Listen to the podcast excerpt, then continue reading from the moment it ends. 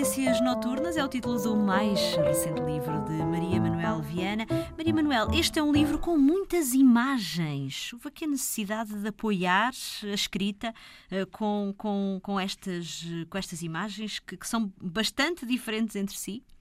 Sim, é verdade. E é a primeira vez que tal me acontece. Exato. Mas surgiu-me como uma evidência, porque, eh, eh, de alguma maneira, o próprio livro se chama Evidências, não é? Exato. Uh, porque à medida que eu ia procurando uh, os locais, as pessoas que habitam esses locais, as ruas, um cão que é uma importante no livro, o Roca. Uh, o nome é irónico, obviamente, embora provavelmente se eu tivesse que escolher a, uma das personagens que prefiro, seria a do Roca.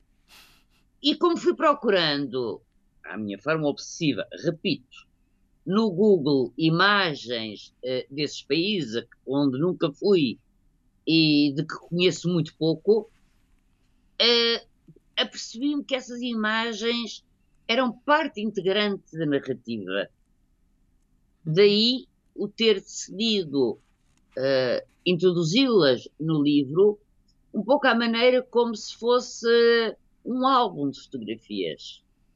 Ou aquilo que eu gostaria de fazer e que nunca saberei, um filme. há, aqui, também. Um algumas, algumas reflexões, não só também sobre este tempo estranho, mas também, uh, por exemplo, sobre, sobre a história humana. E há aqui um, um, uma, um longo, uh, um, algumas páginas eh, dedicadas, por exemplo, à, à resistência francesa, à Segunda Guerra Mundial. Ehm, são terrores noturnos dos quais não nos devemos esquecer, Maria Manuel. Sim, sim. É preciso não esquecer, lembrar sempre sempre. Uh, eu não acho que os escritores tenham deveres morais, uh, tal como não acho que uh, nenhum artista tenha um dever moral. Mas há um dever que, tendo uma parte moral, se chama o dever da memória, que nos deve levar a falar dos acontecimentos fundamentais do século em que vivemos, em que nascemos, no meu caso 20 e 21, porque foi um século de atrocidades, de genocídios, eh, cujo fim nós não conseguimos ver. Eu li ontem ainda que o líder máximo do Boko Haram foi, morreu. Exato. E, não nos podemos esquecer que ele raptou 247 meninas, cujos violou, torturou, matou.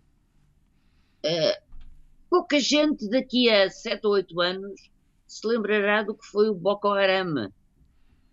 E eu achei que este tipo uh, de horrores nunca poderá ser esquecido.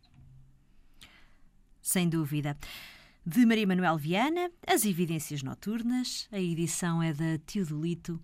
Boas leituras.